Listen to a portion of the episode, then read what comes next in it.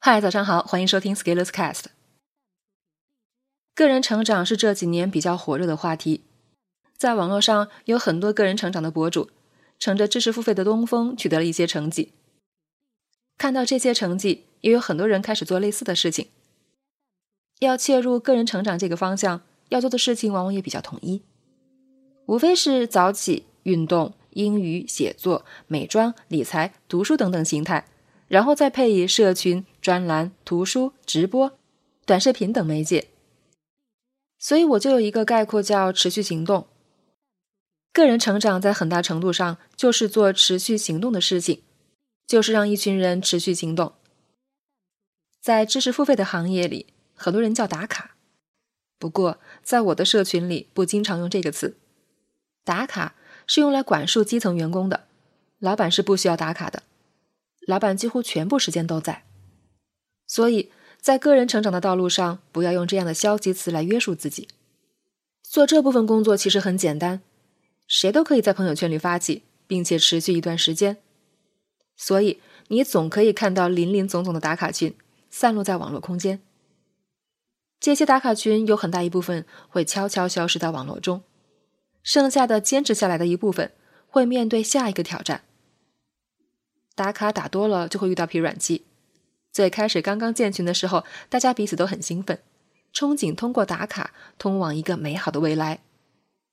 但是三年五年过去以后，美好的未来如果没有来，就会很尴尬。所以个人成长的社群有一个很大的困境，就是到底能不能成长？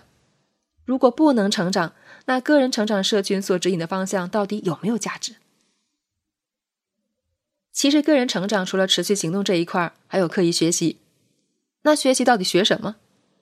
绝对不只是学一堆个人成长的方法论，而是最终让每个回到自己的专业领域里，变得更能学、更能打。也就是说，一个个人成长社群进去一批人，出来的时候全部都变成了个人成长博主，这叫个人成长的失败。因为这说明学的东西不能应用到生活中。只能继续开摊设点，再把个人成长的知识交给其他人，说明这是一个华丽且无用的东西。个人成长一定要长到各自专业的领域里去。个人成长应该放到自己的行业里去建功立业，搞事情，成为中坚力量、领导力量。只有这样，个人成长的蓝图才能越绘越大。因为大家在一起，个人成长来自不同的行业。但是却共享了一套理念，然后到各个领域实践，这样的社群会更有生命力。如果个人成长社群大家在一起只会聊成长，但是对专业领域没有建树，就会变成个人成长的纸上谈兵。而只有把成长放到专业领域的土壤里，一颗种子才能真正成长，才能吸引到个人成长的真正养料。所以我在自己社群目前正在做两件事情，一件事让每个领域内的人能够在个人成长的框架下有专业交流；第二件还是有了基础的共同框架，不同领域的人可以做交叉沟通，激发灵感，形成认知整合。有志于个人成长的人，想想你自己这一生要在哪个领域里持续深耕三十年，并且取得行业前沿的认知与理解。